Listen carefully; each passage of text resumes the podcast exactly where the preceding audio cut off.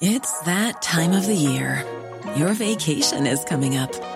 You can already hear the beach waves, feel the warm breeze, relax, and think about work.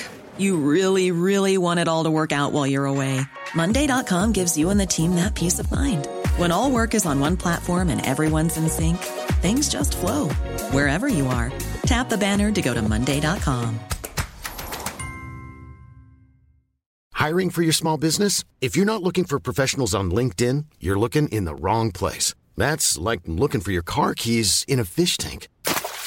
LinkedIn helps you hire professionals you can't find anywhere else, even those who aren't actively searching for a new job but might be open to the perfect role. In a given month, over 70% of LinkedIn users don't even visit other leading job sites. So start looking in the right place. With LinkedIn, you can hire professionals like a professional. Post your free job on linkedin.com slash spoken today.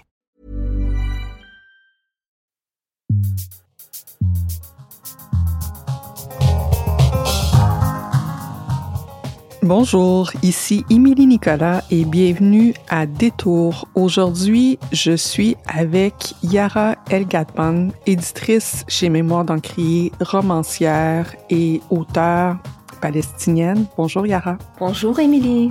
Ça fait vraiment plaisir que tu sois là avec nous. J'allais dire, normalement, à l'émission, on parle, on parle beaucoup de la critique des médias et tout ça, mais en fait, aujourd'hui, on va faire à peu près tout sauf ça ensemble. On va parler des, des vraies choses derrière. J'ai très, très hâte de le faire avec toi. Bienvenue à Détour.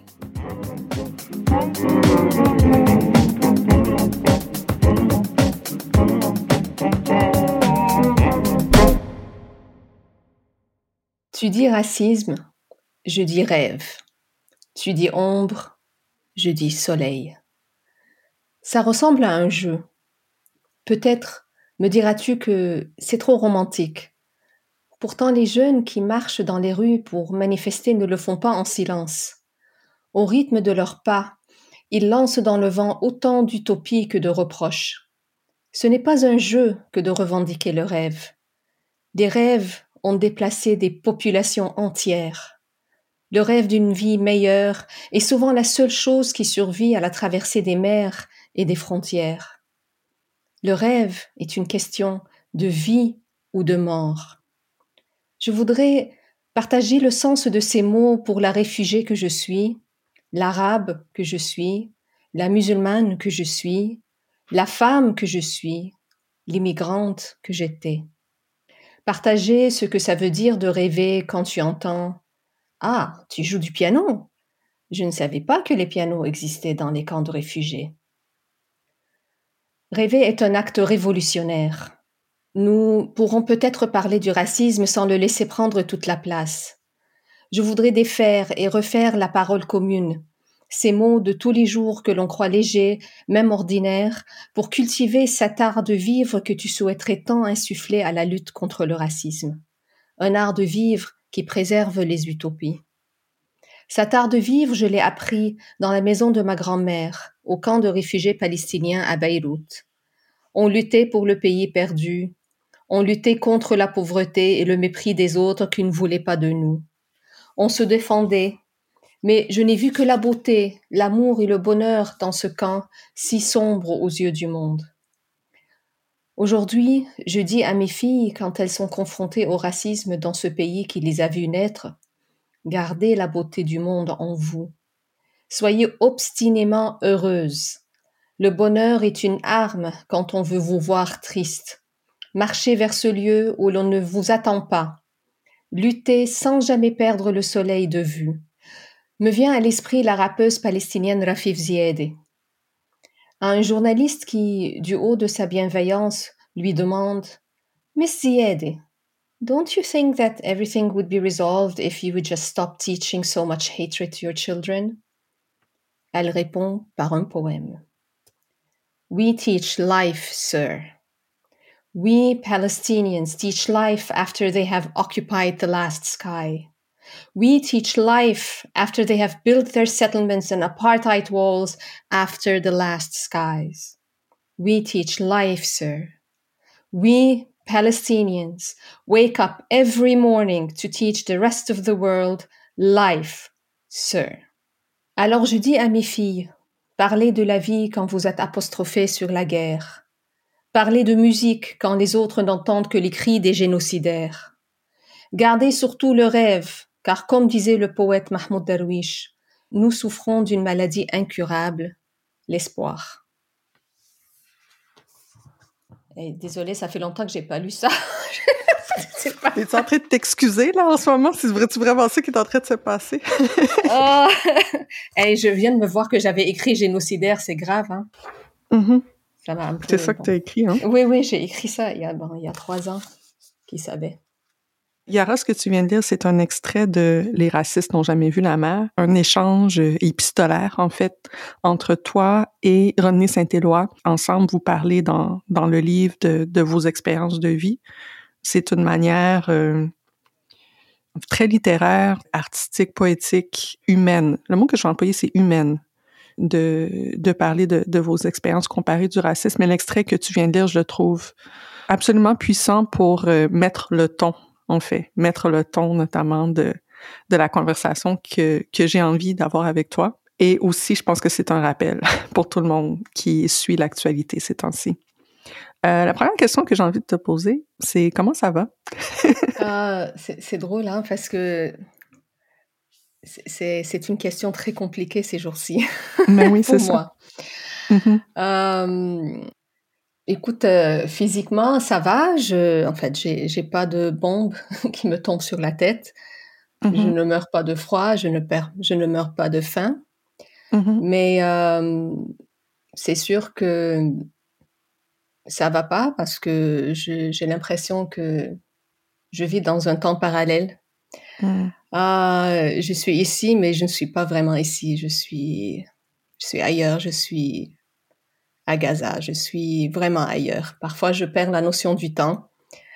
Euh, et j'ai réalisé récemment, je pense que je l'avais articulé à une amie, je ne savais même pas comment expliquer euh, le sentiment, comment je me sentais, parce que dans une même journée, je pouvais travailler, être très productive, et cinq minutes plus tard, je, je me mets à pleurer, et cinq minutes plus tard, j'ai envie de crier et cinq minutes plus tard, je m'assois et je travaille sur mon roman.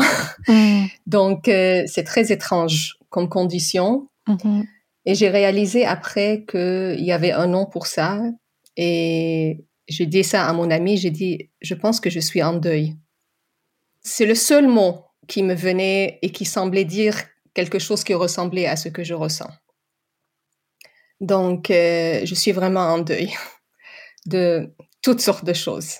Un deuil de, de mon peuple, de, hein, je pense, d'un certain nombre de rêves, d'un certain nombre d'illusions. Et c'est très étrange d'être en deuil envers hein, des gens qui sont très loin de vous, mais qui sont très, très proches aussi. Donc, euh, c'est ça. Je mm-hmm. pense que c'est peut-être le mot qui dit le mieux euh, comment ça va. Mm. Parce que dans, dans l'extrait qu'on vient de lire, qui a été écrit il y a, trois ans, le, le thème, c'était justement le rêve. Oui. Puis maintenant, tu parles de, de deuil, de, notamment de, de certains rêves. Hum, il en reste quand même ou... Oui, oui, oui. Heureusement, je suis têtue. euh, je suis vraiment très obstinée et je pense que le côté rêveur, c'est, je pense, c'est un côté euh, existentiel pour moi. Je, je ne sais pas comment être autrement. C'est ça qui me permet d'écrire, mais il faut dire que je, il faut travailler très très très fort pour euh, maintenir ça ces jours-ci et parfois c'est plus difficile que d'autres et parfois ça devient justement comme dans le livre, euh, c'est une façon de résister aussi. Donc euh, j'ai écrit récemment un texte justement pour pour un livre au Maroc et, euh, et sur la Palestine et et j'avais fini le texte par une phrase en disant face à leur dystopie, il faut qu'on remplisse le monde de nos utopies. Hum, donc euh, c'est quasiment par défi ces jours-ci, mais euh, oui, c'est vraiment par défi. C'est peut-être même une façon un peu Je ne sais pas, je ne sais même pas à quoi ça sert, mais je sais que ça me permet de continuer. Et c'est un peu pour, pour défier, pour défier le, destin qu'on qu'on nous réserve. Donc, euh, on peut tout prendre et c'est ça que c'est ça que nous avions tous les deux écrit, Rodney et moi, dans Les racistes n'ont jamais vu l'affaire. On peut, on peut tout nous enlever.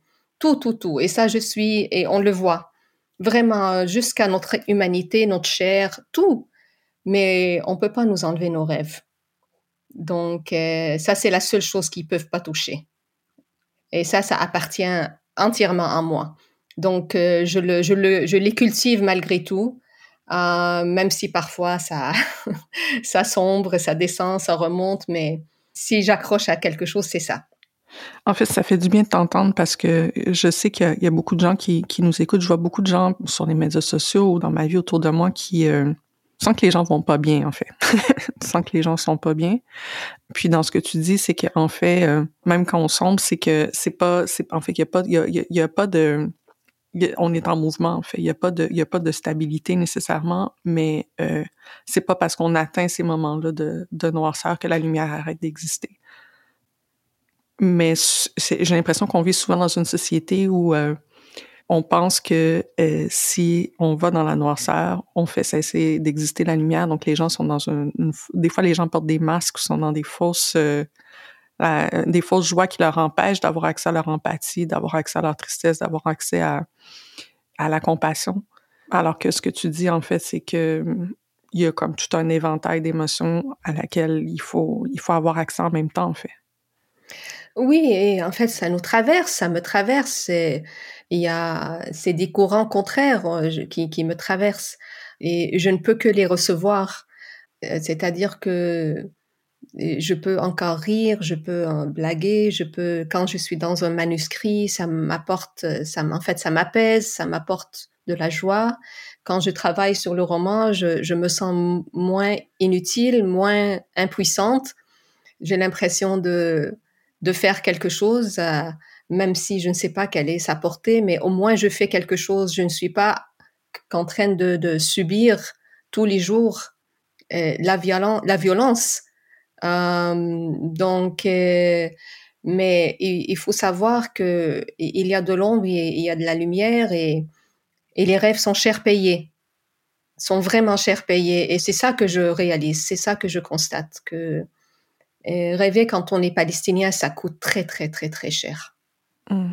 Donc euh, voilà, il faut mais il faut avancer malgré ça. Euh, parce que l'alternative est, pour moi est, impossible à imaginer. C'est-à-dire que les gens me disent ah mais comment tu fais pour être optimiste? Je dis mais j'ai pas le choix. C'est-à-dire que qu'est-ce que tu veux que je fasse à part ça? Parce qu'on est vraiment mmh. au fin fond de, de, au fin fond de l'inhumanité. Alors qu'est-ce que je peux faire euh, à part espérer que quelque chose va changer à un moment donné Parce que sinon après ça tout ce qui m'attend c'est la mort. Et je refuse ça. Je ne vais, pas donner la satisfaction euh, aux gens de nous voir mourir comme peuple. Non, il faut être vraiment têtu. il, faut, il faut dire non. c'est non et non. Dites ce que vous voulez, mais, mais non. Vous voulez être euh, moins qu'humain, ben c'est votre choix. Mais moi, je, moi, je ne peux pas me le permettre. J'ai pas ce luxe-là. Tu es écrivaine, tu es anthropologue aussi de formation, ethnomusicologue. On le disait dans l'extrait, tu es pianiste. Tu es né à Dubaï, euh, dans une famille qui, était, qui était déjà exilée de, de la Palestine. Tu as vécu en Argentine, à Beyrouth, à Sanaa, à Londres, en Afrique du Sud, à Montréal. C'est beaucoup. c'est beaucoup. Au Yémen, même, je pense. Oui, au Yémen. Comment est-ce que ce parcours de vie-là c'est à la fois, je veux dire, c'est du nomadisme euh, un peu forcé dans, bien des cas, mais c'est une existence nomade. Qu'est-ce qui là-dedans fait la, la personne que tu es aujourd'hui, le regard que tu as sur la condition humaine aujourd'hui? Mais, euh, mais tu sais, hein, le pire, c'est que mon parcours n'est même pas le plus compliqué. Ah ouais, J'ai des amis palestiniens, ils me racontent, oh là là, oh non, j'ai des amis palestiniens là, ils, et non, ils peuvent ajouter au moins cinq autres pays à cette histoire. Ah ouais. Hein? Oui, parce que bon, après 75 ans de diaspora, tu, ça, les parcours deviennent très très très complexes. Dans dans mon cas, euh, et je ne sais pas si c'est quelque chose j'ai très peur de donner des, traits de caractère à, toute une collectivité parce que je trouve que c'est vraiment un piège. Je pense pas qu'il y a des peuples qui ont des, des dons que d'autres n'en ont pas. Euh, mm-hmm. Mais il y a quelque chose. Il y a la rapporteuse euh, de l'ONU, la euh, Francesca Albanese, qui est la rapporteuse de l'ONU sur la, la situation des droits humains dans les territoires occupés en Palestine et qui raconte quand elle visite les camps de réfugiés, quand elle visite les Palestiniens, ce qui la frappe toujours. Elle ne comprend pas comment ces Palestiniens peuvent encore avoir de la place pour être généreux et, pour être tout simplement tendres et je pense que s'il y a une chose que qu'on m'a transmis, euh, c'était c'était ça. Et je ne sais pas si ça vient du fait que la Palestine a toujours été un pays traversé par des peuples, des empires, des et comme je le dis souvent, en fait, mon histoire comme palestinienne ne m'appartient pas. En fait, elle ne m'appartient pas à moi seule. C'est une histoire que je partage avec des milliards, veut pas qu'on soit croyant ou non. Moi, je mhm. les vois, les pèlerins, quand je vais à Jérusalem. Je mhm. vois leurs larmes, je vois leurs émotions, je vois ce que ça veut dire pour eux. On peut appeler ça mythe, on peut appeler ça légende, on peut appeler ça brainwashing, comme vous voulez, mais les sentiments sont vrais. On a toujours eu, comme Palestiniens, à être avec les autres et accepter que ce, cette terre-là leur appartient aussi d'une certaine manière. Mm. Et, ça fait qu'il y a peut-être un rapport à l'autre qui se développe à partir de ça. Là, je mm. parle un peu comme, euh, comme une anthropologue. Comme. Mais pour aller. Mais de manière plus simple, tout ce que mm-hmm. je sais, c'est que moi, dans ma, dans ma famille, on a toujours été euh, entouré. On n'avait pas de stabilité, mais on avait une stabilité qui était celle de des, des rapports familiaux, de, de, l'amour familial. Et, et j'avais toujours l'impression d'être protégée sur ce plan-là, mm. euh, qu'il y avait toujours de l'amour autour de moi. Et, et, même dans le, dans le camp, en fait, mes souvenirs du camp parce qu'on allait au camp à tous les étés, c'était là. En fait, on était à Dubaï, on était comme des immigrants. On était des, en fait, on, moi j'étais là pour l'année scolaire, le temps que mon père travaillait là. On, est, on vivait sur le visa de travail de mon père. On n'avait aucun statut réel à Dubaï. Et donc tout le monde rentrait dès, dès la fin de l'école, tout le monde rentrait chez eux. Et chez nous, c'était le camp de réfugiés. Mmh. Euh, et, moi, mes souvenirs du camp de réfugiés à Beyrouth sont des beaux souvenirs. J'ai pas de souvenirs de laideur, j'ai des souvenirs de, de, beauté, de tendresse. C'est seulement évidemment quand j'ai commencé à grandir et à, retourner au camp dans mon adolescence après la guerre civile au Liban, c'est là où j'ai vu la laideur. Mais et, c'était resté quand même en moi cette, cette beauté fondamentale profondément humaine. Euh, et c'est ça, je pense, qui me, aujourd'hui, qui me donne, c'est un peu mon bouclier. Mm. Il y a quelque part quelque chose que je sais, personne ne peut toucher, et c'est cet élément-là. Personne ne peut le briser, vraiment. Et je pense que c'est le lieu à partir duquel j'écris aussi, et c'est le lieu à partir duquel j'imagine, ou je tente d'imaginer mes romans. Donc, je ne sais pas si ça répond à la question, mais... Ah non, mais ça répond parce que ça, en fait, ça, ça répond en partie, déjà, ça explique un de tes romans que je suis comme, mais mon Dieu, mais comment est-ce qu'on peut écrire un truc pareil? Ton troisième roman, Je suis Ariel Sharon. C'est un roman que tu as écrit, bon, pour les gens qui connaissent pas l'histoire, Ariel Sharon, ancien premier ministre israélien, qui est tombé dans le coma en 2006, qui est resté dans le coma jusqu'en 2014. Et toi, comme auteur palestinienne, comme romancière palestinienne, te dis, moi, ce que j'ai envie de faire avec mon temps et mon énergie créative, c'est imaginer ce qui se passe dans la tête d'Ariel Sharon pendant qu'il est dans le coma, d'en faire un roman écrit avec la voix des femmes qui l'ont aimé dans sa vie. Oui. Et pour peindre à la fois l'humanité de la personne et aussi ses monstres intérieur, tu as décidé d'aller faire ça. Je pense que ça dit, ça dit quand on dit l'empathie radicale, l'humanité comme défi, le, mon Dieu Seigneur, comment est-ce que Je comprends, je comprends avec l'explication que tu as déjà donnée, mais, mais quand même, explique-moi encore. en fait, je ne sais pas plus que toi. Hein. je pense que parfois je me demande justement, je... il y a des passages que je relis et moi-même j'ai peur. je me dis comment j'ai fait pour écrire ça? Mais euh, la vérité, euh, j'aime beaucoup euh, l'idée de, de, revenir à comme une part de nous qui, qui est une part d'innocence, une part de naïveté, peut-être une part de notre enfance. Mm. Et je trouve que ça m'ouvre beaucoup de possibilités. C'est-à-dire que je me dis, si je pose la question de manière très naïve, qu'est-ce qui fait que quelqu'un comme Ariel Sharon devienne Ariel Sharon et il se permet de commettre toutes ces atrocités et il, en fait, il dort très bien la nuit en plus. Euh, comment se fait-il? Je ne comprends pas. Et, c'est vraiment d'un lieu d'incompréhension, euh, véritable incompréhension que, que j'ai tenté de, de m'expliquer la chose. Mais j'ai quand même, je me suis donné des astuces parce que ça aurait été impossible de lui parler directement à Ariel Sharon. Et c'est pourquoi je me suis protégée un petit peu. Je suis allée chercher l'aide des femmes. Parce que je me suis dit, moi, je peux pas comprendre un, un, un meurtrier vraiment. Je peux pas comprendre cette violence-là. Mais je peux comprendre une femme qui, malgré toutes les failles de son fils ou de son, son mari, et, ne peut s'empêcher de l'aimer, ne peut s'empêcher de, mmh. de justifier l'injustifiable. On en connaît tous des femmes comme ça, on se dit, mais comment elle fait pour être avec lui? Pourquoi elle ne le quitte pas? Pourquoi elle accepte ça? Da, da, da, da, On sait que ça existe. Et je me suis dit, ça serait trop facile de faire la, en fait, de faire euh, le procès de Ariel Sharon, euh, je vais y aller par des tours.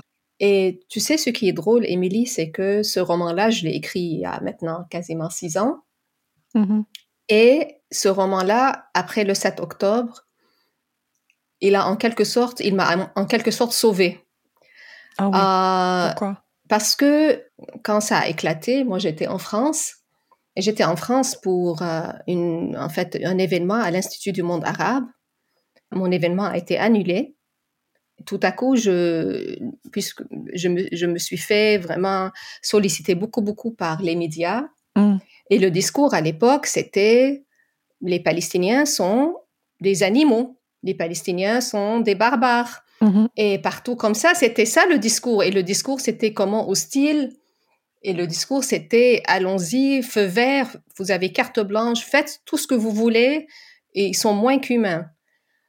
Et moi, j'étais face à ce discours-là, et tout ce que les gens voulaient, c'est que je vienne au micro et que je m'excuse au nom de tous les Palestiniens d'exister.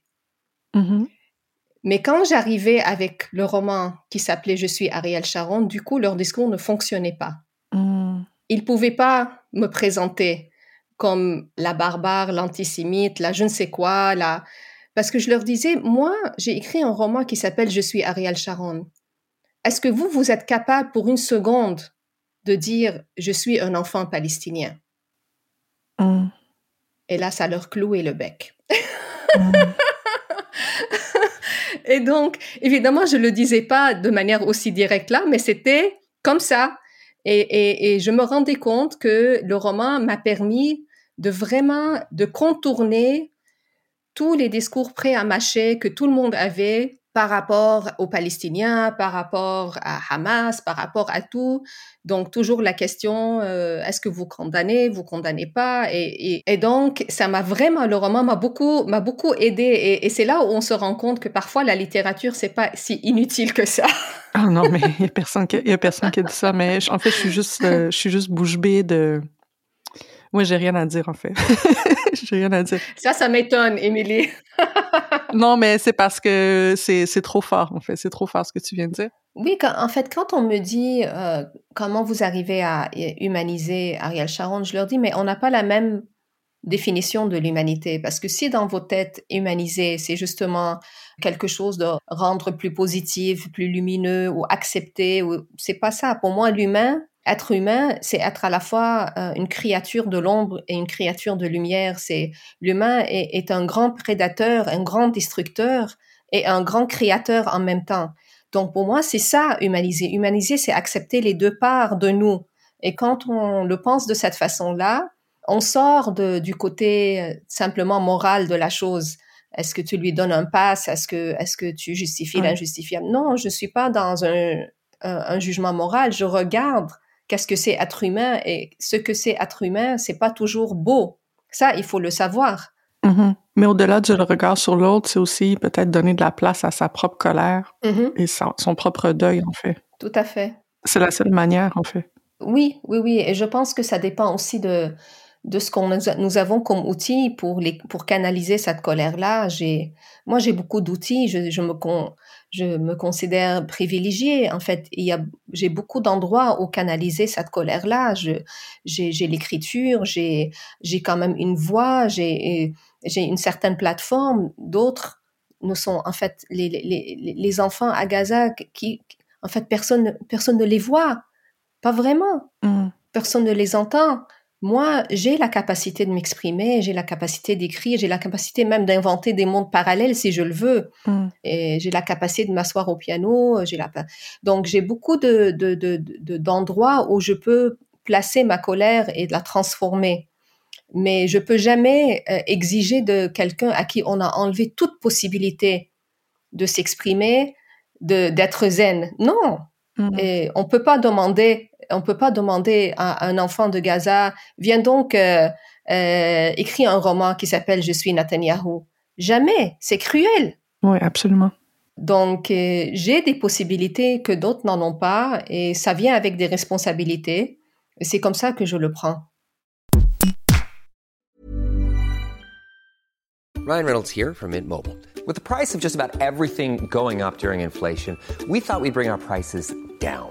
So to help us, we brought in a reverse auctioneer, which is apparently a thing.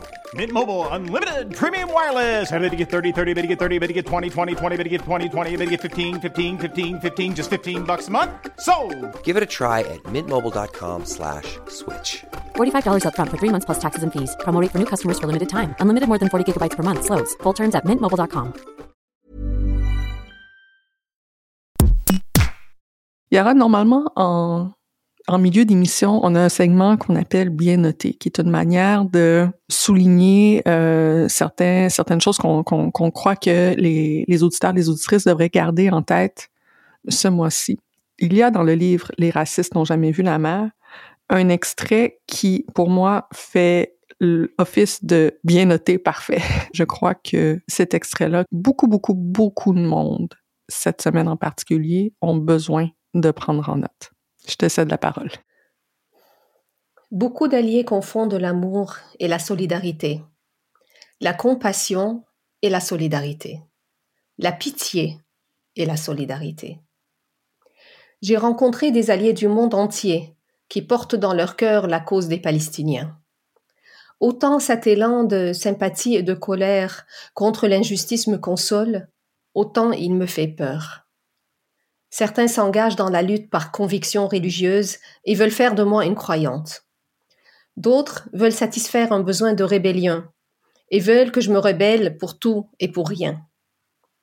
D'autres encore cherchent une souffrante à guérir et mon sourire facile les perturbe. Puis, il y a ceux qui croient avoir des leçons à donner. Ils me racontent l'histoire de mon propre peuple, m'expliquent la bonne façon de résister, quel terme utiliser, quelle pétition signer? Il me montre le chemin à suivre. Je les déçois souvent, ces alliés. Je ne joue pas assez bien mon rôle. Ma colère n'est jamais assez colérique, mon engagement jamais assez engagé. Le chemin de la fiction que j'ai choisi n'est pas assez vrai à leurs yeux. Si je prononce le mot Israël de temps en autre, on me fait des reproches alors que je dois passer par Israël chaque année pour visiter la famille et les amis en Palestine. Les pires sont ceux qui profitent de la cause palestinienne pour étaler leur propre racisme. Dès le moment où je révèle mon identité, ils vomissent des injures antisémites, croyant avoir devant eux un complice. Et je suis obligée non seulement de leur clouer le bec, mais de laver de leur souillure mon corps, mon nom et mon combat pour la liberté. J'ai vécu de grandes ruptures avec des alliés une fois qu'ils ont constaté que je n'avais besoin ni de leur aide ni de leur amour. J'ai perdu beaucoup d'alliés dès que je leur proposais une relation qui ne dépendait pas de leur bienveillance. Rares sont ceux qui entretiennent la possibilité que ça soit moi, mon histoire, mes expériences, ma force qui leur viennent plutôt en secours. Que j'aurais peut-être quelque chose de plus précieux à leur offrir. L'amitié. Ils ne savent pas que faire de cette amitié qui fait chavirer la relation. Ils se croyaient mes sauveurs, mes guides, et moi, leur cas de bien-être social ou bien leur billet vers la rédemption. Pourtant, l'amitié est la plus noble des relations humaines, nous dit Arendt. Une relation qu'elle place bien au-delà des liens familiaux et des liens de passion. La solidarité et les alliances qu'elle engendre peuvent éventuellement se transformer en amitié. Mais l'amitié, si elle dépendait uniquement de la solidarité, ne survivrait pas longtemps. Les intérêts communs divergent et les élans de solidarité qui portent les révolutions ne se traduisent pas nécessairement en amitié après la victoire. L'amitié est belle car elle ne doit son existence ni à la passion, ni aux idiots partagés, aussi nobles ou ardents soient-ils. L'erreur que l'on fait en tant que personne racisée, c'est de prendre nos alliés pour des amis, et eux de prendre leur sentiment d'empathie et leur passion pour de la solidarité. C'est injuste, c'est injuste pour eux et injuste pour nous. Faut-il alors rester dans un entre-soi, créer des safe spaces où tout le monde se ressemble et garder les alliés à distance J'ai horreur des chambres d'écho. Écho après écho de souffrance, écho après écho de colère, toujours les mêmes références, les mêmes visages, les mêmes certitudes. J'évite les groupes fermés, je me méfie des zones de confort quand elles sont trop confortables. Pour construire un monde plus juste, il faut rassembler nos différences, quitte à confondre de temps à autre l'amour, l'alliance et l'amitié. Je préfère cette confusion au faux consensus. C'est pourquoi j'aime tant lire des écrivains au parcours, histoire, langue et imaginaire différents des miens. Je comprends pourquoi Mahmoud Darwish détestait l'étiquette de poète national des Palestiniens, alors que résonnait en lui la voix de l'homme rouge, Ici, nous naquîmes entre feu et eau, et sous peu nous renaîtrons dans les nuages au bord du littoral azuré. Lui qui écrivait à l'assassin israélien Si tu avais laissé trente jours au fœtus, les possibilités auraient été autres. L'occupation finie, le nouveau-né aurait oublié le temps de siège. Il aurait grandi en bonne santé, serait devenu un jeune homme, aurait étudié avec l'une de tes filles l'histoire ancienne de l'Asie et ils auraient pu s'aimer, donner jour à une fille, et elle serait juive de naissance. Je cherche ce vertige qui s'empare de moi dès que je fais un pas vers l'autre. J'avance vers la mer, le courant me tire et je chavire. Chers alliés, n'abandonnez pas la cause, mais gardez une place pour le chavirement. Voilà. Bien noté, Yara. Bien noté. Merci. oh my God. Ce chapitre, je, je l'aime beaucoup. Hein. Il, euh, je pense que c'est le chapitre dans lequel je dis beaucoup de... En tout cas, il y a des gens bien ciblés dans ce chapitre. Hmm. On va commencer par ça. Yara, pourquoi est-ce que c'est un chapitre euh, que, que tu es particulièrement contente d'avoir écrit? C'est peut-être le chapitre le plus je veux pas dire le plus honnête parce que tous les autres chapitres sont honnêtes, mais c'est vraiment des, des, expériences qui sont très très proches de moi et ici au Québec. Um, et je ne mentirai pas, je pensais à des gens très très précis en écrivant mm-hmm. ce chapitre-là.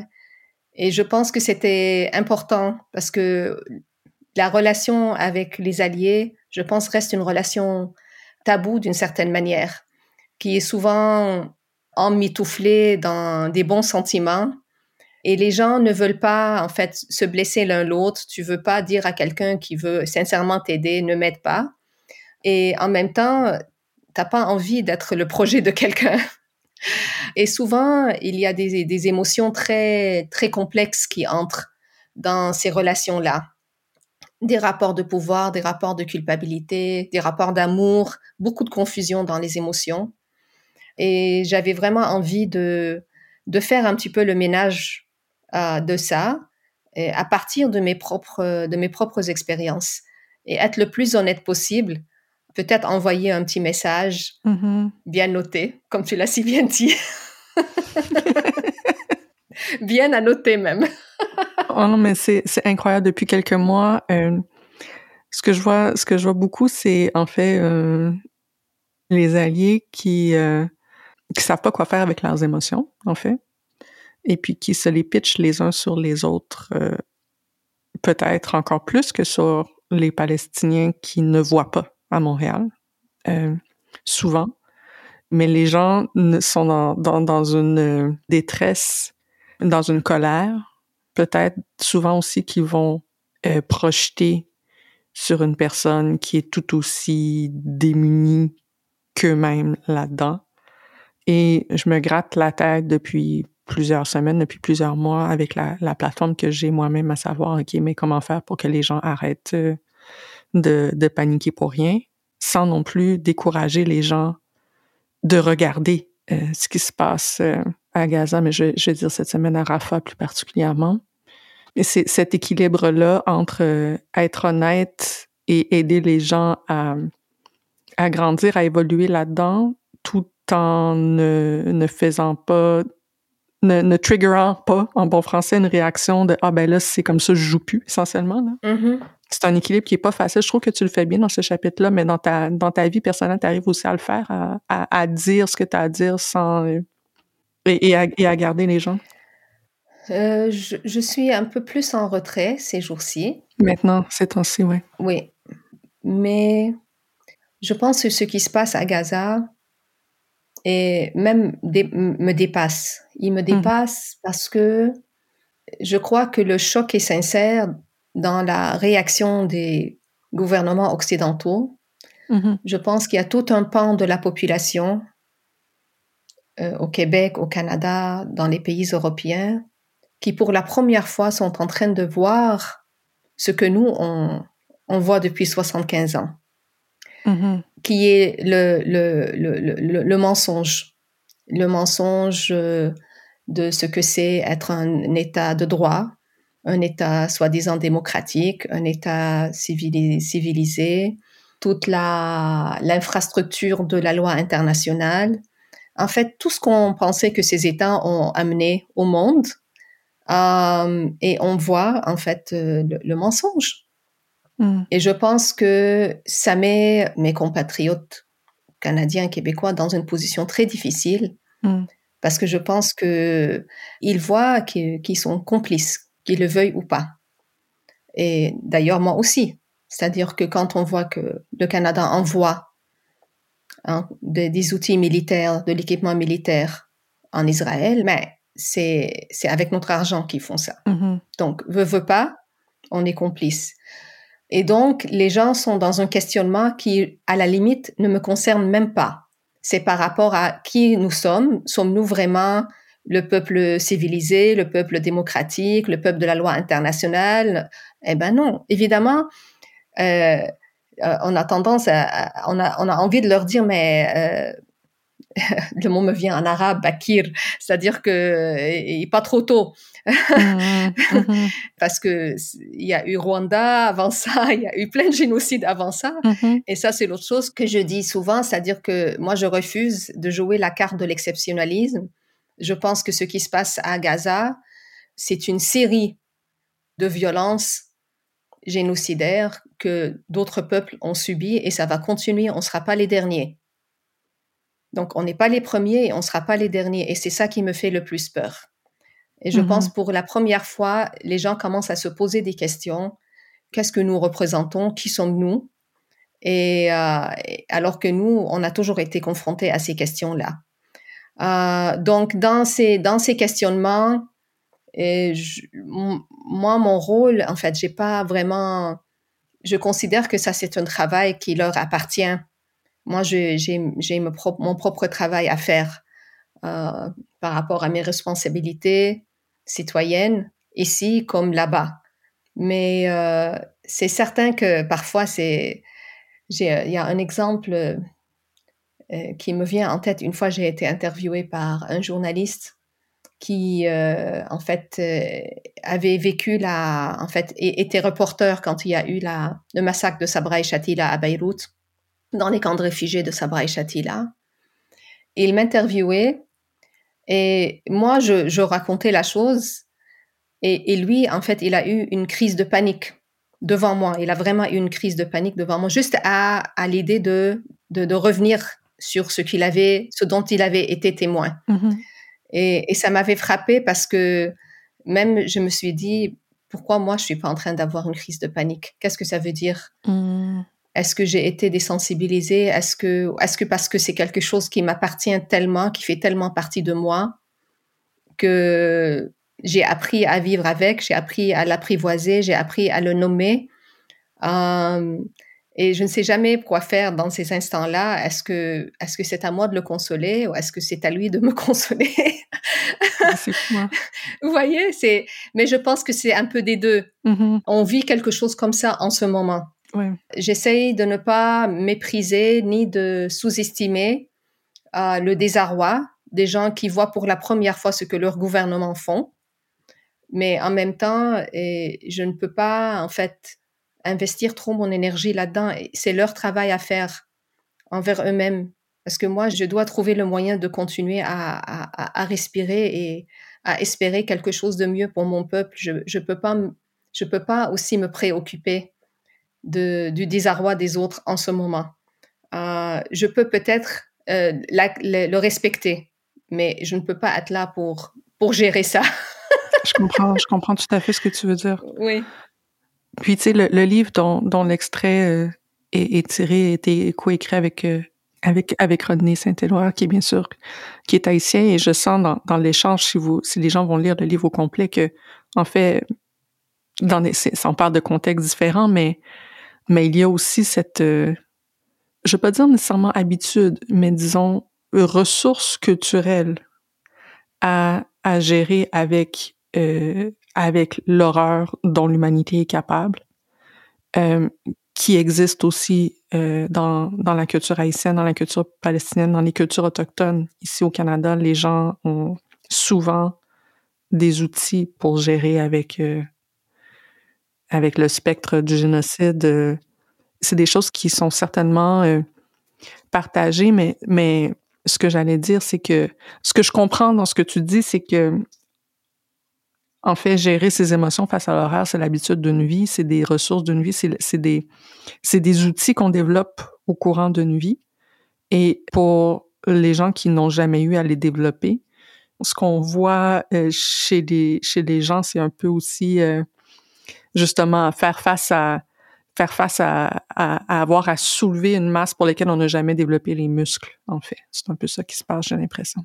Oui, et moi, et comme et je le redis, j'ai j'ai des ressources à part les, les, les, mes ressources culturelles et tout ça. J'ai j'ai les mots, les en fait, Oui. j'ai les mots. Moi, je peux je je peux en fait exprimer, m'exprimer. Je peux construire un discours. Je peux. Je sais que si quand je parle, il y a des gens qui écoutent. C'est déjà immense. C'est Mhm. déjà immense. Euh, donc euh, ça, pour moi, c'est c'est très important. Cela étant dit, je dois dire que c'est l'une de mes grandes consolations pendant les quatre derniers mois, c'est c'est la solidarité internationale. Ouais, hein. Oui, en fait, c'est important pour moi. C'est sinon, je ne sais pas qu'est-ce que je ferais si si ça se passerait complètement dans le silence. Donc, euh, j'étais à, à Francfort quand ils ont euh, censuré Adani Hachibli, l'écrivaine palestinienne, et, et j'étais là et, et je ne savais pas quoi faire. J'étais, c'était la première fois que j'étais à Francfort euh, comme éditrice de Mémoire d'Encrier et voilà que l'une de mes compatriotes est annulée. C'était quand ça exactement? C'était en octobre. Donc euh, l'écrivaine, oui, elle devait recevoir un prix littéraire dans la foire euh, du livre de Francfort, qui est un- l'une des grandes foires du milieu littéraire, et ils ont annulé le prix. Mhm. Donc, euh, la seule chose qui m'a consolée, c'est qu'il y avait un groupe d'éditeurs, dont plusieurs éditeurs québécois, maisons d'édition québécoises, qui sont venus vers moi. Euh, ils avaient des affiches, on a mis des affiches sur nos kiosques euh, pour dénoncer ça et on a fait une rencontre. On était une dizaine d'éditeurs, en fait, de différents pays du monde. Et ce, ce, ce, ce jour-là, on a constitué un groupe qui s'appelle Publishers for Palestine. Et, et aujourd'hui, le groupe regroupe 400 éditeurs du monde entier. Et ils sont actifs et des maisons d'édition canadiennes sont très, très actifs là-dedans, même plus actifs que moi. Donc ça, c'est des choses qui sont importantes. Il faut pas, il faut pas minimiser ça. Il y a des gens qui s'activent et qui s'engagent Mhm. et ça me donne de l'espoir. Mais à la fin, chacun doit vivre avec ce trauma-là, ce traumatisme-là, euh, et euh, à partir de sa propre histoire. Euh, donc moi, mon regard n'est pas le regard même de, de, de, de ma compatriote québécoise qui, pour la première fois, voit qu'on n'est pas seulement le pays des casques blancs. tu vois ce que je veux dire? Oui, oui, c'est ça. Et c'est pas ta responsabilité non plus. C'est chacun, chacun a, on est ensemble, mais en même temps, chacun a à gérer ce qu'il a à gérer de son côté et puis, euh, et ne pas te, te faire porter le, le, le fardeau de, comme tu disais tout à l'heure, d'être la personne qui va les consoler eux, quand même. Oui.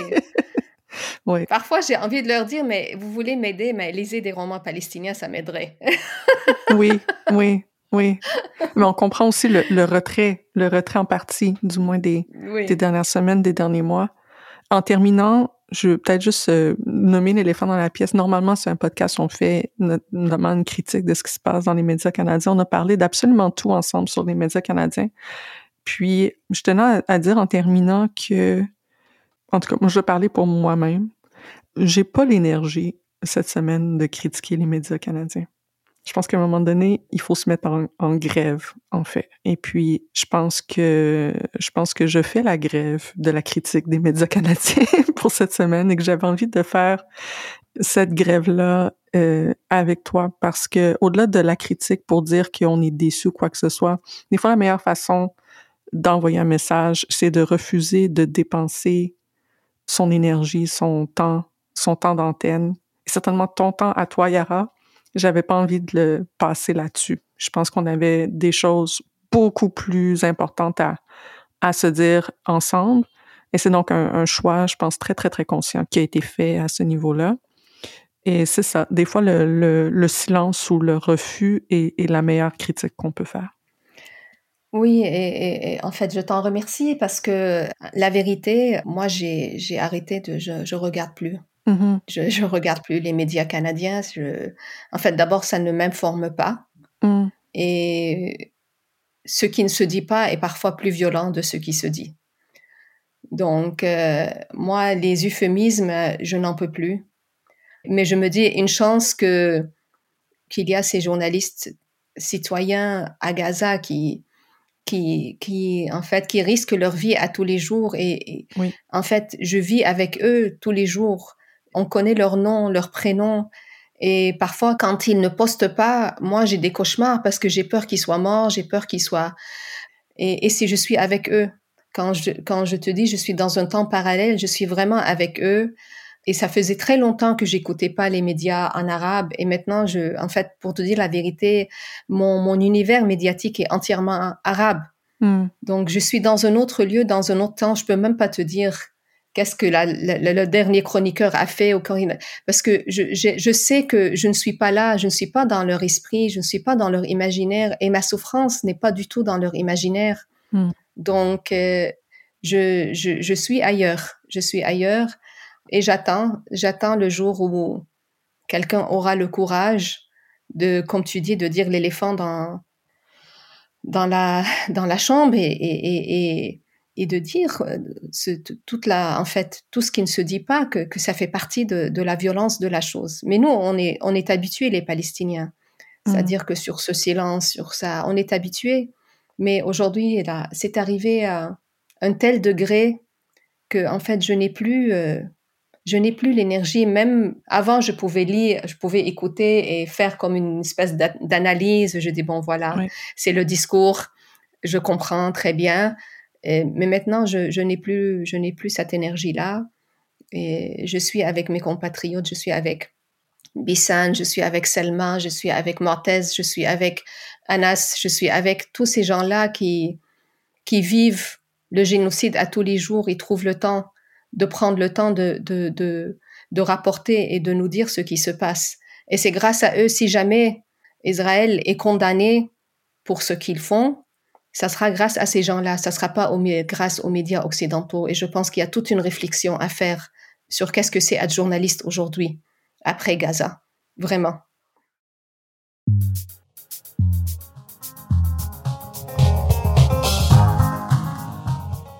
C'est tout pour Détour. Merci, euh, merci énormément, Yara, d'avoir été là cette semaine avec nous. S'il vous plaît, dites-nous ce que vous avez pensé de l'épisode, qui est, je l'avoue, un peu spécial cette semaine. On a toujours envie euh, d'entendre euh, vos commentaires. Vous pouvez toujours nous trouver sur X et vous pouvez m'envoyer un courriel à emily at. Bon, Yara, les gens, on, on a déjà dit que tu es un peu en retrait. Où est-ce que les gens peuvent trouver tes, tes ouvrages, en fait? ou, ou ce, que tu, ce que tu publies, ce que tu crées dans l'espace public encore et toujours? Ah, mais dans, dans, dans, dans, toutes les bonnes librairies et dans votre librairie indépendante. Voilà, voilà. Donc, euh, je, vous, je vous encourage d'aller, d'aller lire des, des romans. allez lire Yara, allez lire les, les auteurs euh, palestiniens. Et puis, euh, je sais qu'il y a des gens qui nous écoutent euh, un peu partout au Canada. S'il n'y a pas beaucoup de librairies euh, francophones pour lire les livres de Yara, ils sont en traduction aussi et bien sûr, ils sont en livre numérique aussi. Vous pouvez maintenant écouter les nouveaux épisodes de Détour aux deux semaines sur notre propre fil. Tapez Détour dans votre application de balado préférée et abonnez-vous. Cet épisode est produit par Nancy Petinicchio. La production technique est par Tristan Capacchione. Karen Pugliesi est notre rédactrice en chef. La musique générique est par So Called. Les droits de diffusion sont assurés par CFUV 101.9 FM à Victoria et leur site web est cfuv.ca. Détour est disponible sans publicité sur Amazon Music, inclus avec Prime. Si vous avez aimé cet épisode, partagez-le sur vos réseaux, parlez-en à vos proches.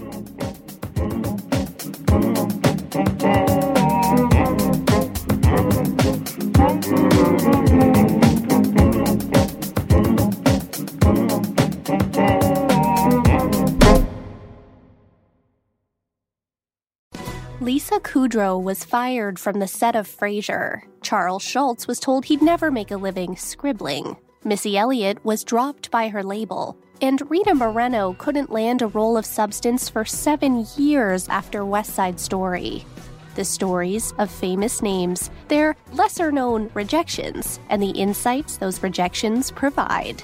We regret to inform you the Rejection Podcast. Listen wherever you get your podcasts. Are you ready for truly hydrated skin? Meet Hyaluronic Body Serum, a breakthrough in body care from Osea. It's clinically proven to instantly increase hydration by 161%. Their lightweight, fast absorbing serum delivers 24 hours of nonstop hydration for silky smooth skin without the sticky afterfeel. Osea's latest innovation combines the magic of their best-selling hyaluronic sea serum with a new formula that's good for the whole body and five types of hyaluronic acid to target every layer of the skin. Osea is a women-founded, women-led brand that's been crafting seaweed-powered products for nearly 30 years. The best part? Everything Osea makes is clean, vegan, cruelty-free, and climate-neutral certified, so you never have to choose between your values and your best skin. Treat your skin to clean, vegan skincare from Osea. Get 10% off your first order site-wide with code SUMMER at OseaMalibu.com. That's O-S-E-A Malibu.com code SUMMER. In France, in the 13th century, a teenager ascends the throne. He seems calm, collected, and as it happens, drop dead gorgeous.